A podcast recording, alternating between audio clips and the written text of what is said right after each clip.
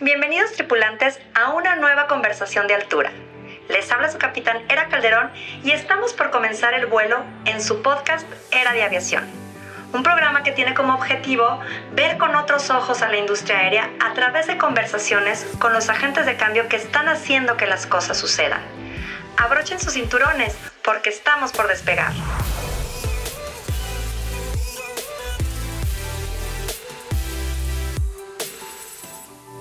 Hola a todos, les habla su capitán Era Calderón y les doy la más cordial bienvenida a un episodio más de Era de Aviación. El día de hoy tenemos a una gran invitada, la controladora de tránsito aéreo Rocío Ortega Herrera, quien cuenta con 32 años de experiencia. Inició su carrera en 1989 cuando entró al CIAC para su formación como controlador de tránsito aéreo. Se ha desempeñado en diferentes torres de control, como en Ciudad Obregón, Mazatlán y en Ciudad de México desde 1992 hasta 2014. Cuenta con diferentes capacidades, entre ellas controlador de aeródromo, aproximación aérea y controlador radar de vigilancia de aproximación. En 2014 se trasladó al aeropuerto de Cancún, donde se ha desempeñado como controlador de aeródromo de torre de control y como controlador de radar terminal en el Centro de Control Cancún, donde ha llegado a tener hasta 600 operaciones diarias en fechas pico. Sin más preámbulo, los dejo con esta extraordinaria entrevista donde podremos visualizar el gran trabajo de estos héroes invisibles que son los controladores de tránsito aéreo. Comenzamos. Hoy vamos a hablar de esos héroes anónimos que hacen que tu vuelo sea seguro y son los controladores de tráfico aéreo. El día de hoy nos acompaña en esta conversación de altura la controladora de tráfico aéreo Rocío Ortega Herrera, a quien ya les presenté hace unos momentos. Bienvenida, Rocío, es un gusto tenerte con nosotros. Hola, Era, muy buen día, buen día a todos. Muchas gracias por la invitación. Encantada de estar con ustedes. No, hombre, muchísimas gracias. Es un placer tenerte, Rocío. Y pues bueno, quiero primeramente que nos platiques un poco de tu historia, de cómo llegaste a ser controladora de tráfico aéreo. es una historia muy simpática porque yo estaba en el área de físicos matemáticos en, en el CECIT Wilfried Massieu e iba para el área de mecánica industrial yo quería ser ingeniera industrial, eh, pero la niña quería ir a una escuela de paga muy cara y pues mi papá en aquella época me dijo, ¿sabes qué? No te puedo pagar esa escuela, te puedo ayudar con la mitad. Y entonces entré como en la etapa de terminar la vocacional y de ahora qué hago. Mi hermana, que en paz esté, trabajaba en CENAM, era, estaba en el área de capacitación y me dijo, oye, ¿por qué no estudias control de tránsito aéreo? Yo no tenía la menor idea de qué me hablaba. Y dije, ¿y eso qué es? Ah, pues este, son las personas que están cuidando los aviones y controlan los aviones. Les va muy bien, el sueldo es bueno. Así de esa manera podrías estudiarlo. Es un año de estudio. Y en cuanto tú termines, pues ya puedes seguir con tu carrera y pagar la carrera. Y bueno, pues la carrera ya no fue, ¿verdad? y, y este cumplo 32 años de servicio, entonces creo que sí me gustó. Oye, qué padre, qué padre historia, como dices, una casualidad, una afortunada casualidad diría yo, ¿no? Sí, correcto. Además, lo, lo, simpático es eh, la cantidad de exámenes que nos hacen para ingresar y, y de los más pesados es el psicométrico. ahí miden tu capacidad de resistencia y de que puedas ver tridimensionalmente, imaginar y demás. Y yo veía a todas las personas que éramos un grupo como de más de 100 personas, del cual nos quedamos 11 personas en ese grupo, y hablaban, no, mi papá es capitán y el helicóptero, y yo con cara de, no me había subido a un avión para esa época de mi vida, y ya tenía 18 años. Entonces dije, bueno, pues, pues bueno, a ver si Chicle pega esto, ¿verdad? Pero y nadie de esas personas se quedó. De, ese grupo de 100 11. Oye, qué interesante, este, Rocío, me parece, como ahorita bien decías, lo de los exámenes, ¿no? Lo difícil lo de los exámenes. Platícale a nuestros tripulantes qué se tiene que estudiar para ser un controlador de tránsito aéreo. Es una carrera técnica que dura un año y como primero te decía, eh, presentar exámenes de, que son de física, matemáticas, conocimientos generales, pasar el examen psicométrico y ya pasando todos esos exámenes es un examen médico. Eh, eh, perdón, también, también me falta el examen de inglés que te piden en, la categoría que se maneja una inglés mínimo 4 para que puedas entrar. O sea, sí te piden de preferencia el 100% de inglés. Claro. Y pasando ese periodo haces el médico, el médico pues ya es un poco más relajado, pero bueno, también lo debes de pasar. Y ya comienzas el curso que es de un año donde vienen matemáticas, navegación, operaciones, todo relacionado a lo que hace un controlador meteorología. Claro. Oye, ese quería preguntarte porque me emociona mucho que, nos comentas que fueron 100 personas para, para hacer estos exámenes, ¿no? Y, y, la carrera, y que terminan únicamente 11. ¿Qué sientes al terminar dentro de este, ahora sí que pequeño grupo de personas para ser controlador de tránsito aéreo? Pues súper emocionante, imagínate, era así de, yo no sé nada de aviación, yo no me había subido un avión creo que solo de pequeña en una visita del kinder nos llevaron a un 747 y era todo, o sea, yo no sabía qué era la emoción de subirse un avión y cómo se mueve y cómo vuela.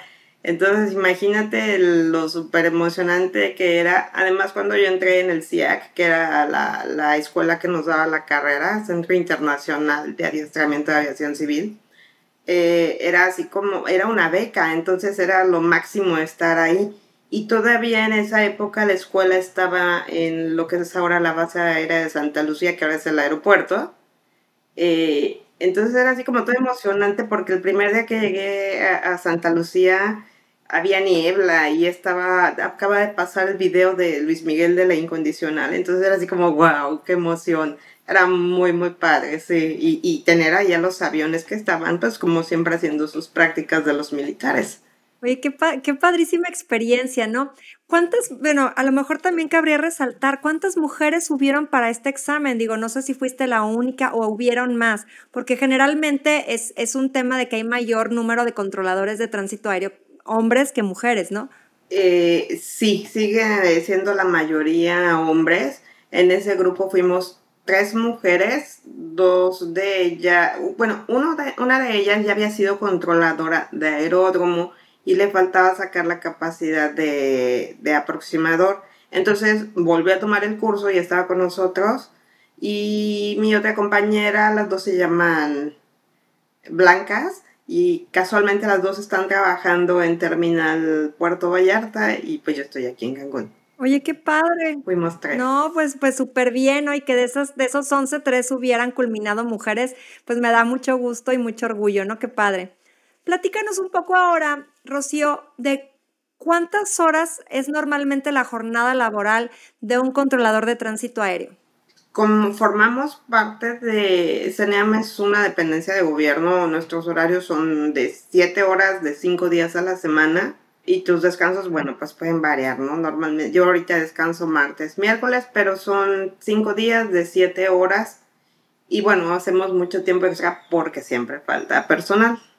Sí, y de hecho creo que ahora en pandemia, ¿no? Este, hubo, hubo temas en los que tuvieron que estar cubriendo pues las este, incapacidades de los compañeros. Sé para nuestros tripulantes que no, no, lo, no lo conocen o no lo saben, pues realmente la actividad de un controlador de tránsito aéreo es una de las profesiones más estresantes en todo el mundo, así, así es, está catalogada. ¿Por qué? Por, precisamente el tipo de actividad que realizan, ¿no? Que es una actividad y por eso les llamábamos estos héroes sin capa, ¿no? O eres héroes anónimos, porque finalmente son los encargados de que un avión despegue y aterrice seguro. Tú actualmente te desempeñas en la terminal de Cancún como controladora de tránsito aéreo. ¿Cómo es trabajar en uno de los aeropuertos con más operaciones al año en nuestro país? Bueno, déjame contarte de la pandemia primero y ahorita te cuento de, cómo es trabajar en este aeropuerto. Claro. En la noche platicaba con una amiga que, que pernoctó ti que es piloto. Este, y me dices que cómo te fue con, con la pandemia. Le dije, bueno, fue verdaderamente de susto, fue muy triste, porque, bueno, además la ciudad vacía, me daba miedo regresar porque era el único auto circulando. Eh, y era ir a sentarme a ver mi pantalla. Iba un día y descansaba dos días. Estaba una tarde. Y era vigilar la pantalla, cuidarla porque no había nada, o sea, de como la podemos tener así atascada de etiquetas y de aviones, no había nada. Entonces sí fue muy triste, pero gracias a Dios ya nos recuperamos. Y, y bueno, eso nos lleva a cómo es trabajar en este aeropuerto. Claro. Pues es adrenalina al mil. O sea, es muy, muy emocionante. Es muy estresante. Yo te puedo decir que después de que me desconecto de una hora donde hay mucho tráfico y las tupidas son enormes y que estás acomodando y no paras de hablar y sigues hable y hable y hable y hable, eh, yo sí me desconecto y es así como, me da un cansancio, pero así, de un down de no puedo más y pues tienes que seguir. Claro.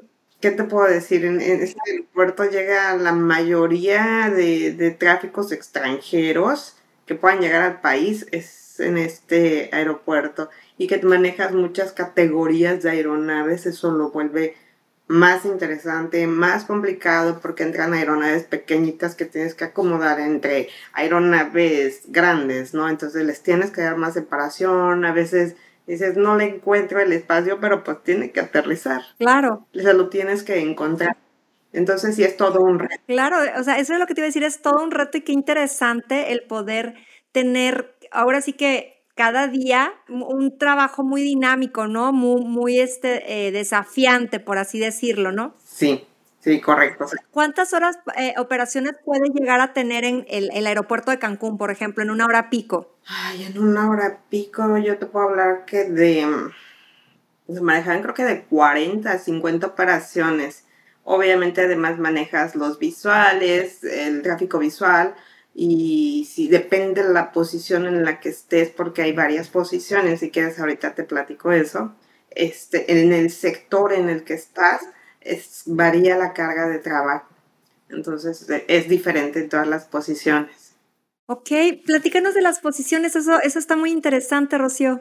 Ah, mira, es que te cuento. Resulta que en Terminal eh, tenemos ahorita que estamos implementando otra nueva posición por el exceso de, tráfico que llega a Cozumel. Tenemos una posición que se llama llegadas, que es quien se encarga de ir acomodando una secuencia de llegadas, de ir a, o empiezan a llegar los aviones del norte, del sur, del eco y del whisky, entonces empiezan a aparecerte en la pantalla, ¿no? y tú tienes que ir midiendo e ir buscando dónde va su lugar. Eso hace el de llegadas. En determinado momento a, tu compañero que está en aproximación, que es la siguiente. Le transfieres la etiqueta, le transfieres la comunicación y él se encarga de ir ajustando las velocidades, ir respetando los lugares que tú ya le hiciste, porque a veces tenemos que intercalar aviones entonces él tiene que, necesita 10 millas para intercalar un avión y que pueda entrar seguro por altitudes. Él hace eso y se abre una nueva posición que se llama final y él se encarga de ir ajustando las velocidades, autorizarles la aproximación que están haciendo, si es un ILS 2 o un ILS 3, que es lo que hacen la mayoría y él los transfiere a la torre. La torre es como el punto final en este asunto porque él se encarga de autorizarlos para aterrizar. Ok. Oye, qué padre, esto no lo sabía. Es súper emocionante. La torre es como que el inicio o el fin de un vuelo. Los autoriza para despegar o los autoriza para aterrizar. Él los cuida en tierra. Excelente.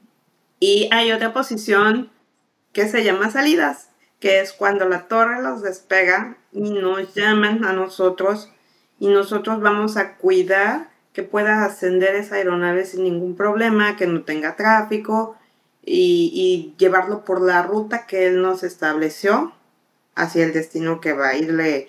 Eh, si no tiene tráfico, que ascienda y si tiene tráfico, que mantenga e irlo separando de todo el mundo y le cuidando su camino y ya cuando llegan a 20 mil pies se lo mandamos a Centro Mérida. Centro Mérida se encarga de seguirlos vigilando y así vamos pasando de sectores. Centro Mérida se lo pasa a Centro México, también lo van cuidando, donde también tienen una, una posición de llegadas y de aproximación y a la torre. Más o menos es así como funciona el tránsito aéreo. Pero aquí en esa posición de, de salidas a veces es demasiado tráfico de salidas, entonces primeramente se dividió en salidas norte y salida sur. Pero eh, ya vimos que en salida sur, que es el que maneja el aeropuerto de Cozumel, hay mucho tráfico, hay mucho tráfico visual, ascienden mucho los aviones de paracaidismo, entonces es carga de trabajo, empieza a llegar más tráfico de esa zona porque Mérida está acomodando nuevamente sus sectores entonces nos van a empezar a mandar más tráfico por ahí. A veces tenemos patrones de espera sobre Cozumel o sobre la otra llegada que aparentemente la van a desaparecer. Pero bueno, la idea es separar esa carga de trabajo. Aún no sé cómo se vaya a llamar esa posición, pero eh, uno se va a encargar de una salida, lo, lo, que viene hacia México, y el otro se va a encargar de las salidas que van hacia Sudamérica y el que lleva las salidas que van hacia México también se va a encargar de lo de Cozumel. ¡Qué padre! Ah, es muy emocionante. Oye, seguramente es todo un reto. Por ejemplo, ¿cuántas personas confluyen dentro de la torre de control cuando está sucediendo esto? O sea, más o menos, ¿cuántos, cuántos controladores hay en el momento? Mira, aquí te, te, voy a separar. El área terminal, estamos en un, un cuarto donde están los radares, donde nosotros solo tenemos pantallas.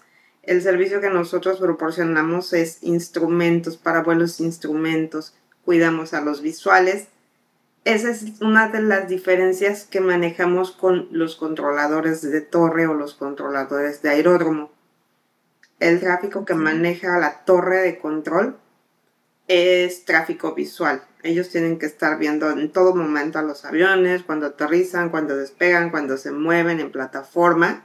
Ese es lo que hacen en una torre cuando nos, eh, nos imaginan a los controladores de torre. Ellos son los que se encargan de esto que te acabo de contar y nosotros como radares terminales estamos en otro lado viendo las pantallas, viendo como las carreteras famosas de las que hablamos, ¿no? Los caminos por donde van los, los aviones.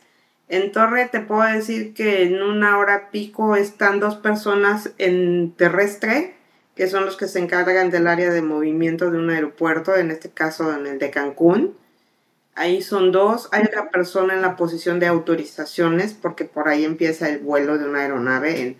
requiere pedir su autorización para que le den la ruta, el nivel al que va a ascender y al destino que va. Esas autorizaciones es muy complicada aquí porque todavía no tenemos la posición que pueda ser automatizada. Está por implementarse. En Torre México sí ya lo tienen. Yo lo implementé allá y es una maravilla porque ya no, ya no tienes que estarle contestando a todos los que te están hablando, sino la máquina ellos se lo están mandando desde su avión. Eh, el, este, el equipo le responde automáticamente, entonces ya tiene su autorización. Y están los terrestres y hay dos torres aquí en Cancún, entonces ya somos, ahí son cinco personas. Un torre que está para la pista de, de despegues y el torre que está para los aterrizajes. Entonces cada quien se divide ahí el tráfico visual que tengan del norte o del sur. Wow. Eso es este, son cinco en torre. Más el supervisor que siempre está checando cualquier cosa. Y en terminal estamos trabajando una persona en lo que es la salida sur, otra persona en salidas norte, la persona que está en llegadas, la persona que está en aproximación, uno más en final, ahí somos cinco conectados, más los supervisores que están en la parte de atrás, hay uno que se dedica a flujo, que está apoyando al de llegadas, que no, lo, no se sobrecarga de tráfico y pueda manejarlo perfectamente, que hay horas que de verdad aparecen como que el cielo está aventando aviones. Entonces sí se pone muy interesante. Eh, somos cinco personas conectadas y tres supervisores en, en días donde hay mucho tráfico. Y la nueva que se está proponiendo, pues va a ser uno más, vamos a hacer seis. Eso obviamente pues es crecimiento para, para nosotros como terminales. Claro. Oye, esta, esta, esta parte está bien padre. Fíjate qué interesante lo que nos platicas, porque como dices, ya son seis personas eh, o van a ser seis personas cuando ya esté como que la hora pico. Ahorita nos platicabas un poco entre el controlador de aeródromo y el controlador de radar. Esta parte me gustaría que nos platicaras un poquito más a fondo para que nuestros tripulantes lo entiendan, porque me parece muy interesante que hay, hay estas dos posiciones, ¿no? Por así decirlo. Bueno, de hecho son este, como categorías, la categoría de controlador de aeródromo. Eh, este, hace ratito te, te decía que son los que están en torre, ellos son los que se encargan de, del tráfico visual, de reglas por instrumento visual. Cuando un avión necesita aterrizar, al menos aquí en Cancún no tenemos el equipo para que aterrice instrumentos, necesitan ver el aeropuerto, necesitan ver la pista. Entonces mis compañeros de torre, que son de aeródromo, eh, son los que se encargan de, de estarlos vigilando y viendo. Nosotros como radares terminal tenemos eh, una capacitación, nos dan un curso para obtener la licencia de radar terminal y poder proporcionar el servicio que normalmente es a tráficos que vuelan instrumentos. Nosotros no vemos más que etiquetas en la pantalla, donde en la etiqueta tenemos la información del tipo de aeronave, de la altitud que están abandonando, la altitud que van a ascender o van a descender y tienen la velocidad también. Eso es lo que nosotros estamos viendo obviamente junto con el identificador de, la compañía y el número de vuelo. Oye, qué padre. Eso es lo que vemos nosotros. Y, pero de hecho hay otra categoría. Es una categoría que está en los centros de control. Tenemos cuatro centros de control en México. Es Monterrey, Mazatlán, Mérida y México. Son como está sectorizado el país. Y en cada centro de control están vigilando los vuelos, que hace rato también te comentaba, de cuando yo se los paso cruzando 20 mil pies, ellos lo vigilan y los van cuidando y los cruces y los van llevando hacia el siguiente centro de control, en este caso Mérida se lo transfiere a México y México si acaso va a volar hasta Tijuana se lo pasa a Mazatlán o a Monterrey. Y esa categoría, esos compañeros ahí tienen, son radares también, pero son rutas, son controladores de ruta, que es lo que están vigilando eh, como el camino, la carretera de la aeronave que lo lleve a su destino. Y ellos tienen otra posición que es un auxiliar que está con ellos dando separaciones manuales. Antes era área manual, ahora le cambiaron el nombre, pero bueno, hacen esa función. Y para eso también ellos requieren una licencia. O sea, el que está de ayudante no puede sentarse en el radar hasta que le dan la capacitación y le den la licencia. Y obviamente los terminales, los radares, es como la categoría máxima en, en cuanto a tránsito aéreo se refiere. Te vas escalando. Claro. Oye, esta parte me, me encanta porque, y me resulta fascinante porque quiero que, los tripulantes conozcan todo esto que normalmente no ven, ¿no? O sea, todo lo que conlleva un vuelo, no nada más es aterrizar y despegar, ¿no? Es, ahora sí, como dices, lo van cuidando durante todo su, su trayecto en la ruta aérea, ¿no? O sea, pasa de una torre de control al centro de mando y lo van vigilando, lo dejan en otro centro de mando y así van cuidando toda su ruta, la ruta aérea que bien señalas, ¿no? Qué interesante. Sí, correcto. Rocío, fíjate que leía unas notas de un controlador de tráfico aéreo de Frankfurt, Alemania, Tobias Feuerha, que, en el que comentaba que tuvo un día tan saturado en el aeropuerto en una hora pico que entre él y sus compañeros aterrizaron 68 aviones por hora y que había sido mucho estrés. ¿Qué hacen los controladores para manejar el estrés de un flujo constante de operaciones? Mira, cada uno como tal no, no podría así detallarlo ¿qué deberíamos de hacer? Porque sí deberíamos de hacerlo todo. Pues obviamente llevar como que una alimentación sana, dormir nuestras ocho horas completas, hacer ejercicio, pero así desconectándote tal cual de, de, de una hora de tu vida donde dijiste ya por favor, porque, eh, o sea, ya me tocó alguna vez aquí en Cancún que me conecté de llegadas a aproximación y no paraba, y no paraba, y no paraba. Y yo decía, o sea, volteaba a ver la hora y decía, esto está avanzando y no para. Yo seguía viendo la ventana saturada. Tal vez yo me desconecto y salgo a caminar. O si de plano me da así como un, un cansancio extremo, voy y me duermo. Pero lo más sano es que deberíamos de, de, hacer ejercicio, ¿no? Eso es como para, para relajarte pues muchos compañeros obviamente pues se van de fiesta terminando el turno, porque ese sí llega a ser muy pesado, a veces llega a, terminar con dolor de cabeza, a veces en la posición está así como que te trae el, corazón a todo lo que da, pero pues son momentos en donde debes estar al 100 y que lo tienes que sacar, o sea, no hay más, debes de hacerlo, no, no hay quien te vaya a rescatar del asunto, lo tienes que hacer y para eso estamos entrenados. Realmente, pues aquí se maneja de varias formas, ¿no? en base a esto, como ahorita que decías, salir a caminar, entre, entre tu jornada laboral, tienes, tienes, por ejemplo, no sé, que la jornada dure, como comentabas, que siete horas, ¿tienes un periodo de descanso o son, son e, este periodo continuo como para poder, este, como decir, dar esa pequeña caminata, un reset y continuar?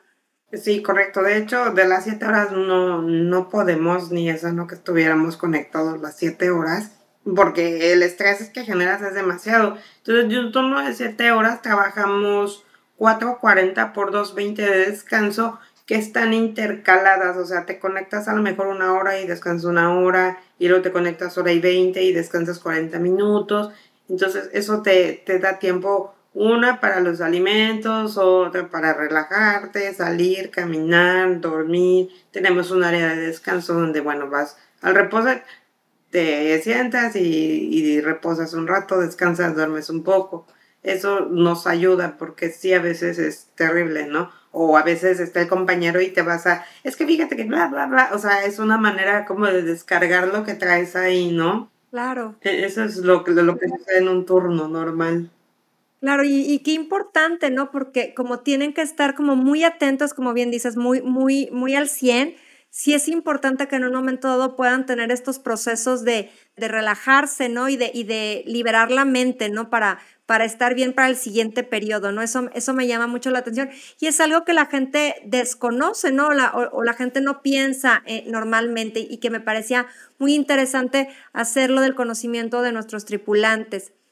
¿Qué pasa eh, o qué situaciones pueden generar estrés? Es decir, cuando hay un mal tiempo, se incrementa la complejidad de las operaciones y aumenta el estrés o qué situaciones pueden generar estrés en un controlador de tránsito aéreo. Ay, bueno, de hecho, cuando empiezas a ver las pantallas y que empiezas a ver la carga de trabajo que va a haber, dices, Dios, ya nos van a tupir. Pero bueno, tienes que estar atento a... Obviamente el mal tiempo es, yo creo que sí, el coco para todos porque bueno, normalmente los aviones vienen en llegadas o en rutas establecidas, pero el mal tiempo mata todo. Entonces se empiezan a desviar, no vuelan para donde tú necesitas que vuelen. Entonces llega un momento en que empiezas a cuidar a, todos los, a todas las aeronaves por altitudes. Es lo único que te protege. Entonces a veces tienes saturadas las altitudes y tienes que pedirle al centro de control que se quede ya con aeronaves, que ellos pongan patrones de espera si nosotros tenemos áreas para poner patrones de espera, lo hacemos. Alguna vez aquí ya me tocó, ese día estuvo verdaderamente caótico, todos estábamos al, no al 100, al 1000, porque pasó una tormenta. Normalmente pasan, se mueven y no hay problema. Venían todos enfilándose a la pista 12 eh, y ya que empezaron a llegar al aterrizaje al aire, al aire, entonces pasaban del otro lado de la tormenta. Los empezamos a enfilar a la otra pista, la pista contraria, la pista 30.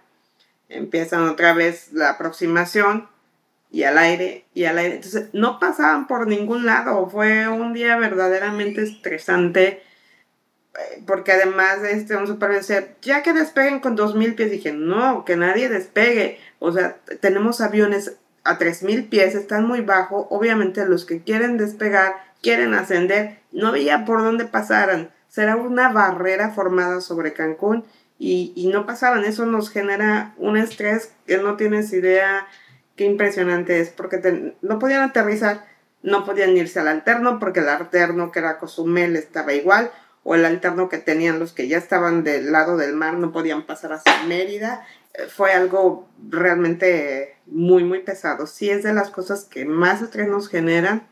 Ah, tal vez cuando tenemos aviones que se declaran en emergencia o que traen emergencia médica porque tú traes tu secuencia formada y es quítale a todo el mundo porque trae prioridad y tiene que aterrizar primero. Entonces eso te crea más adrenalina. ¿Qué, ¿Qué, puede ser una emergencia médica? Vamos, que vengas en una aeronave y te sientas mal y que se les desmayen, o que se pongan nerviosos, o que les falte el aire. Es muy, muy variable. O sea, en México me tocó cuando estaba en Torre, nació un bebé en el avión porque no alcanzó a llegar. Entonces eso también es prioridad y es emergencia, son emergencias médicas. Eso es una emergencia o puede ser una emergencia de, que le pase al avión, que le falle el motor, que le falle cualquier cosa. Entonces también tienen prioridad y tienes que, que hacerles un espacio eh, según las necesidades que requiere el piloto. Ellos te dicen necesitamos mantener en patrón de espera tantas millas y, te van informando. Entonces tú tienes que ir acomodando al tráfico de acuerdo a, esa aeronave, ¿no? Tratar de meter a todos los que sea posible eh, en, cuanto él esté en patrón de espera, pero si dice, ya quiero aterrizar, otra vez a quitarles a todo mundo. Entonces es variable el estrés. Claro. Y, qué interesante, fíjate, ahorita quisiera retomar un punto, algo que comentabas ahorita de los, de los aeropuertos alternos Comentabas ahorita que, por ejemplo, Cancún no podía ir si iban a ir al aeropuerto de Cozumel y también estaba en la misma condición. Aquí me parece interesante que podamos platicarle a los tripulantes, porque muchas veces te dicen, es que no pudimos bajar al aeropuerto y nos mandaron al alterno. Y es, es como hacer esa conciencia que si una aeronave tiene que ir a un aeropuerto alterno, es precisamente porque hay una situación que no le está permitiendo bajar. No es ni por decisión del piloto, sino es un tema de seguridad, ¿no? Entonces, platícanos un poco cuándo se toma la decisión de mandar a una aeronave al aeropuerto alterno. Bueno, pues causas hay diferentes, hay variado, ¿no? En este caso que te contaba del día de, de que había WX por todos lados, que es el weather, el mal tiempo es el WX. Este, pues muchos aeronaves venían de Europa, entonces empezaban a quedarse sin combustible. Ellos cargan combustible para sus horas de vuelo, más una aproximación fallida y para irse al alterno. Ellos lo que deben de traer en su plan de vuelo y lo que deben de cargar de combustible. Entonces, cuando dicen combustible mínimo, ya hay que empezarlos a considerar. En condiciones de mal tiempo, a nosotros nos, nos genera mucho estrés porque se empiezan a reportar con combustible mínimo. Eso todavía no es emergencia, pero ya lo debes de considerar que ya no pueden estar volando más ni los puedes estar vectoreando más y que necesitan aterrizar.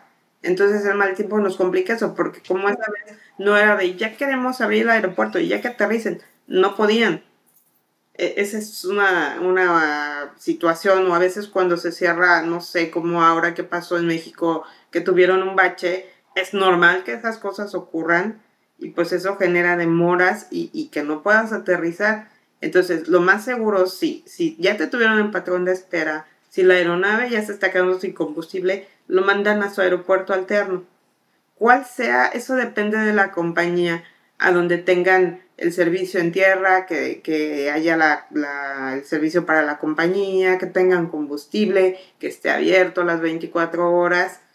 Eso, eso lo depende, la, lo, lo, define la compañía. Entonces, eh, todos esos factores influyen, ¿no? Para, para ese, como esa toma de decisión. Y, y totalmente, es por seguridad. Incluso puede, eh, le estaba leyendo hace poco que aterrizaron a un avión de emergencia en Hermosillo porque no sé si se les puso un pasajero o enfermo. Así o con un ataque de ansiedad. Entonces para ellos es pues emergencia y bajamos en el primero que tengan, ni siquiera que lo hayan considerado su alterno, sino bajamos aquí porque hay que bajar a esta persona. Eh, no sé a qué grado se pueda poner la, las personas, ¿no? Fíjate que esta parte es bien interesante. Digo, a mí me ha tocado este, conocer, ¿no? De este tipo de situaciones. A mí, a mí me llama mucho la atención el tema de los pasajeros disruptivos, ¿no? Y cómo influye precisamente para tener que, modificar el plan de vuelo de un avión por, por temas que puedan poner en riesgo eh, el, el, vuelo en sí, ¿no? Como bien dices, está este caso, me tocó el caso de una persona que también de un niño que se cortó el dedo en el, en el avión, no sé qué, dónde metió las manos un niño chiquito y se, se, se, cercenó la puntita del dedo y pues tuvieron que bajar en San Luis Potosí porque era una emergencia médica, como bien señalas.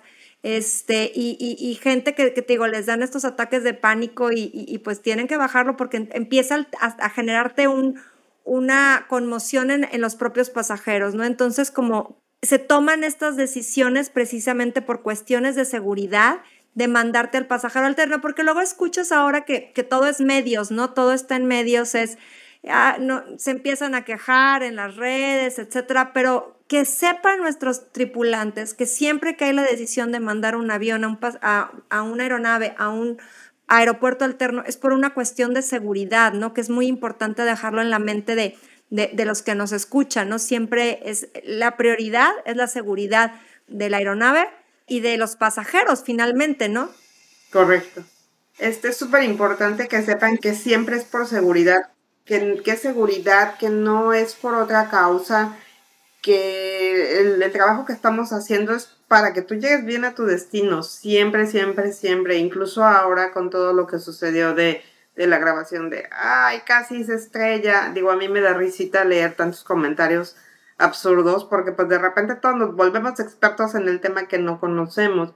Eh, esa aproximación eh, es la aproximación fallida y casualmente pues es la cuarta fase de, la aproximación y es por seguridad, es lo más seguro que te pueda pasar, irte al aire porque a lo mejor se cruzó un perro, se cruzó una vaca y ha pasado en muchos aeropuertos, entonces e, es normal, fue así como que wow la, la noticia, ¿no? Pero, pero yo te puedo asegurar que las tripulaciones a eso van a los simuladores a poder hacer ese tipo de, de maniobras y para eso lo certifican a ellos también.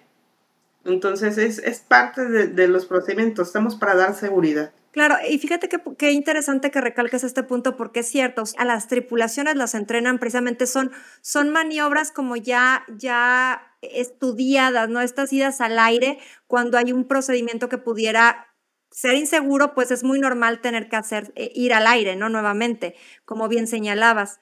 Este, y, y que, y que como dices, o sea, a veces la, gente lo lee, lo ve, lo malinterpreta y se hace en redes un tema que pues no debería de ser, ¿no? Como bien dices, la seguridad es, la, es lo que se busca en la aviación, ¿no? Entonces, eh, que, que, ellos sepan eso, ¿no? Que están seguros. ¿Qué pasa, eh, Rocío, cuando hay un caso de falla de comunicación por parte de la torre? Por ejemplo, ¿qué otros elementos alternos cuentan para mantener la comunicación con las aeronaves? ¿no? Como, como en este tenor precisamente de, de que siempre hay una comunicación con la aeronave. ¿Qué pasa cuando hay alguna falla en la comunicación? En Torre específicamente tienen una pistola que se llama una pistola de luces que tiene colores verde, rojo y amarillo y cada luz tiene una señal. Eso eh, se usaba mucho antes, cuando empezaba la aviación, con los aviones pequeños que si volteaban a la torre, ah, me está haciendo luz verde, es para que aterrice. Ya casi no se usa, pero esa es una herramienta que se tiene en torre, que aprendes a usarla en la escuela, que los pilotos deben de conocerla pero también tenemos este un, equipo que es de baterías, que este, hay otro radio y, lo usamos en caso de la transmisión y la recepción. No es la mejor, pero también se usa. En, radar también lo requerimos.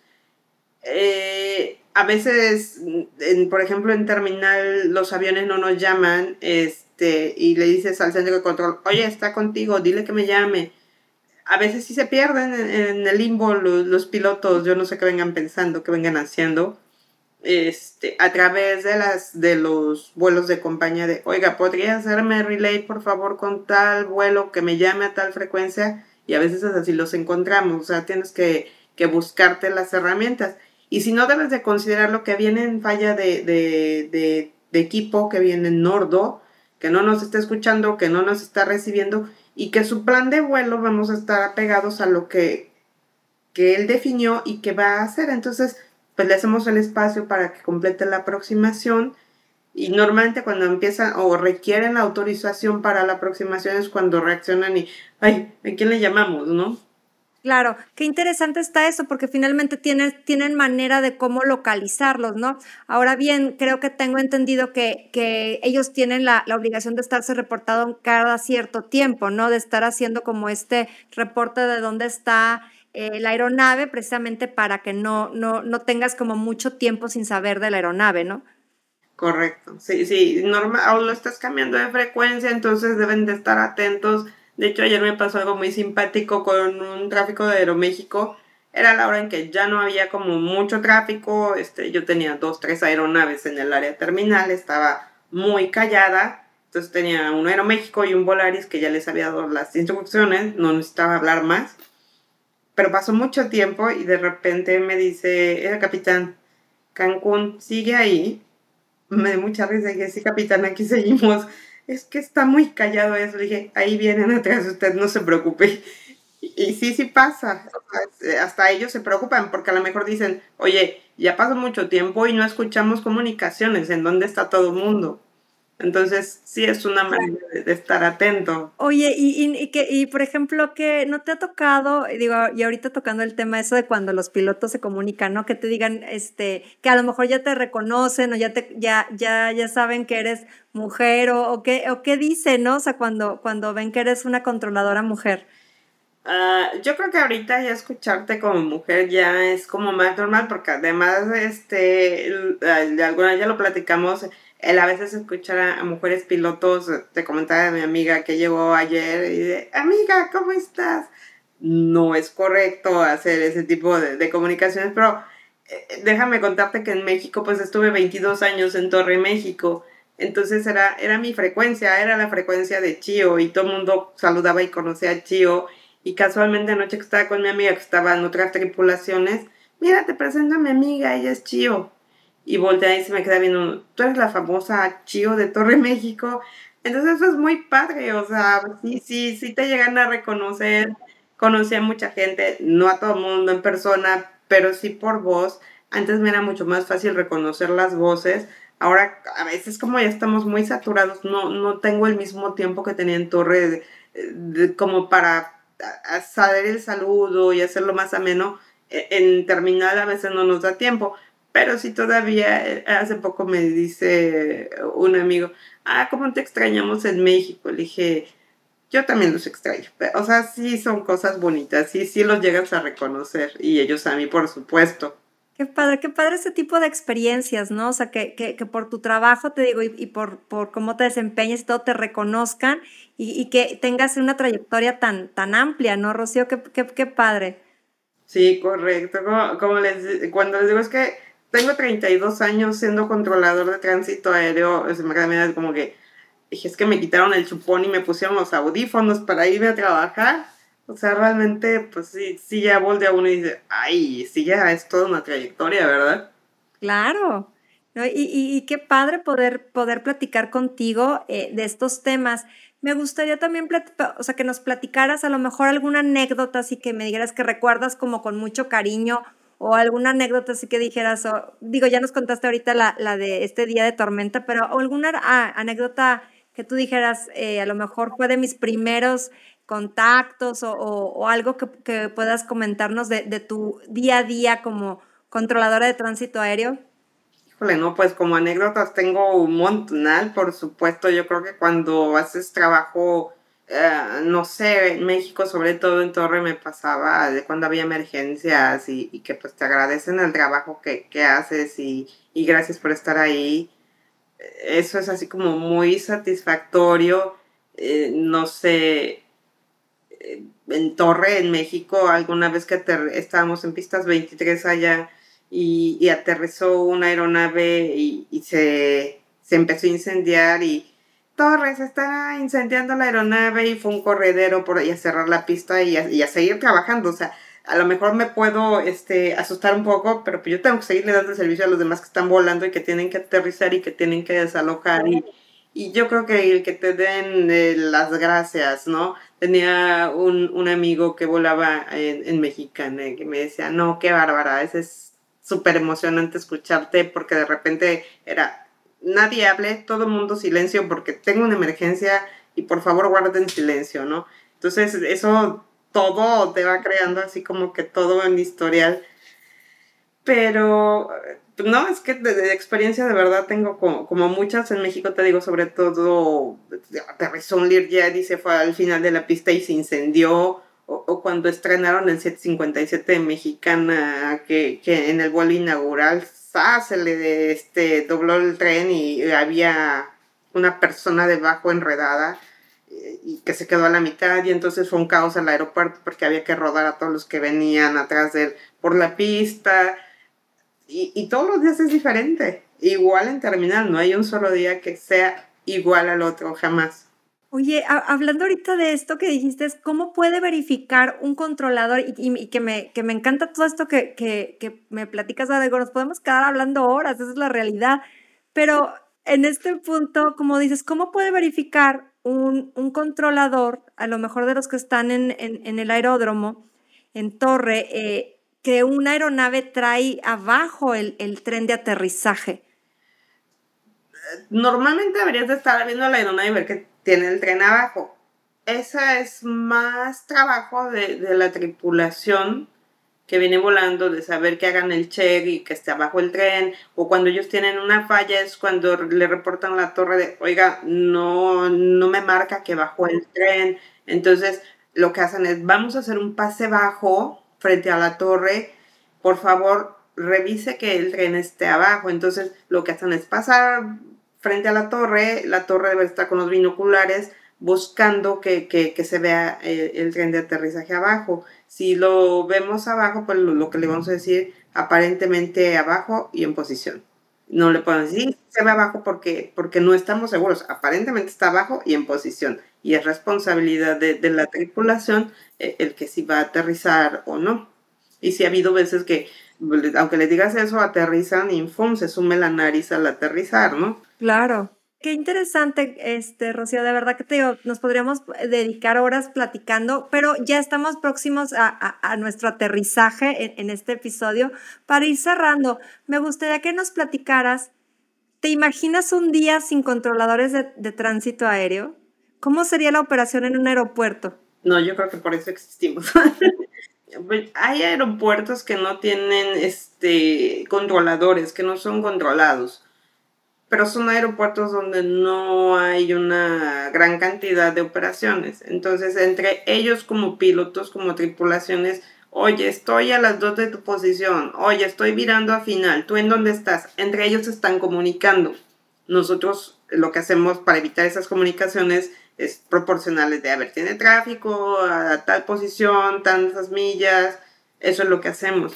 Eh, en un aeropuerto como Cancún, o como México, imposible. O sea, jamás podríamos tener un aeropuerto sin controladores, no, imposible.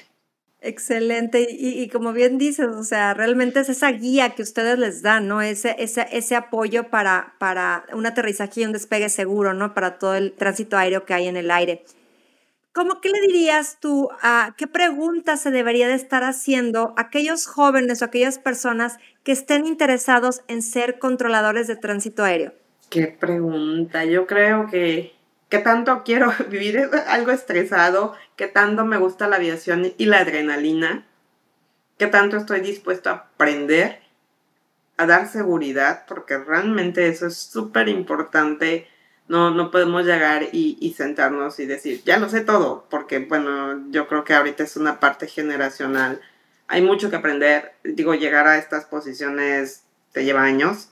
Eh, el tener la tranquilidad de decir, puedo hacer este trabajo, te lleva muchos tropezones. Ahorita te lo puedo contar de manera simpática, pero pues también te llevas tropezones de, es que no puedo, es que no lo entiendo, es que, es que, y es con calma, ¿no? Es el paso de los años te va dando la experiencia y, eso te hace un, controlador seguro, que es lo que, requerimos, ¿no? Que das seguridad.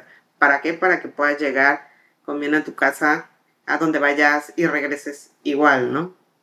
La verdad es que sí, sí, sí es mucho el trabajo que realizan y como dices, mucha la preparación para poder llegar ahí. Te digo, es reconocida como una de las profesiones más estresantes del mundo y lo es y toda mi admiración y respeto para, para ustedes que, que a lo mejor no son tan reconocidos. ¿Qué, ¿Qué te, ahorita que tienes este espacio, Rocío, qué te gustaría decirle a la gente que normalmente no puedes hacerlo, ¿no? O sea, decir, decirles sobre tu trabajo, sobre el trabajo que se desempeña en los aeropuertos, con las torres de control, ¿qué te gustaría que se llevaran ese mensaje?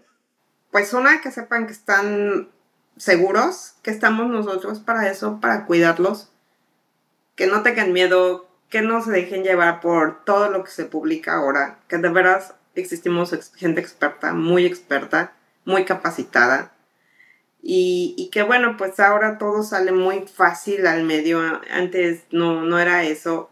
Siempre ha habido situaciones que tratamos de que no se, nos salgan de la mano, pero bueno, también somos seres humanos, ¿no?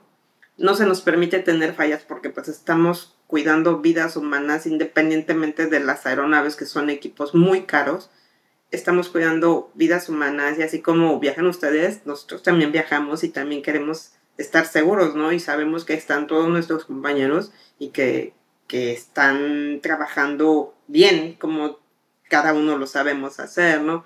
Yo ahorita te puedo comentar, mi, mi hija, la mayor, también ya es controlador de tránsito aéreo. Ella es, este, está en Centro México, está como lo que te contaba de como área manual y, y, y, pues como muy emocionante, es, es muy, muy padre, o sea, verla ella es así como, ah, qué satisfacción. Y de que, que sepa, me dice, ahora sí puedo platicar contigo, mamá, eh, porque salí. No, es que tuve un día, un día muy estresante y, y, y, me tupieron y el tráfico, y yo le entiendo, ¿no? Me dice, ay, mamá, ahora te entiendo cuando te sentabas a platicar horas y horas y horas de aviones es emocionante. A veces sí, la familia necesita tenernos un algo mucho de paciencia. Mi, mi pareja también es controlador. Este, entonces hay como esa facilidad de comunicación, ¿no? De, de estarnos contando todo, porque si salimos muy estresados, a veces sí necesitamos como hablar como loros para sacar todo, todo lo que traemos y ya irnos relajando, ¿no? Si sí requerimos como mucha paciencia como seres humanos, este, pero sí que sepan que siempre van a estar seguros, que para eso estamos nosotros. Me, me emociona muchísimo y, y, y, me hace vibrar lo que comentas de tu hija, que también está como controladora, y, de tu pareja. Qué padre que, que, llevan esa pasión en las venas, ahora sí que de, de, de, de familia, qué, qué bonito. Es algo que a mí me, me encanta y lo, lo, siento muy familiar, ¿no? O sea, porque igual yo con mi papá el tema por la aviación y, y, el amor por la aviación es este, pues de casa, ¿no? La tenemos de casa. Te agradezco muchísimo, Rocío. Gracias por esta entrevista. La disfruté enormemente. De verdad, nuevamente te repito, mi admiración y respeto para, para el trabajo de los controladores de tránsito aéreo que están al pendiente de los cielos de nuestro país, que están al pendiente de todas las aeronaves y, eh, y que desempeñan un trabajo que nadie ve y sin embargo es importantísimo en la aviación. Muchísimas gracias por todo lo que hace. Ay, muchas gracias a ti por la invitación, por pensar en mí. Sí, súper emocionante. A mí me, me súper encanta estar hablando de esto. Ahorita que estoy yendo, que ya está tronando el cielo, es cuando dices, ay, qué bueno que hoy no voy a trabajar, pero, pero sí, créanme que están seguros. Y, y yo, bueno, encantada de la vida, las veces que guste platicarles anécdotas, lo que, que sé, que me gusta, pues a la orden. Mil, mil gracias por la invitación. Muchísimas gracias, Rocío. A ustedes.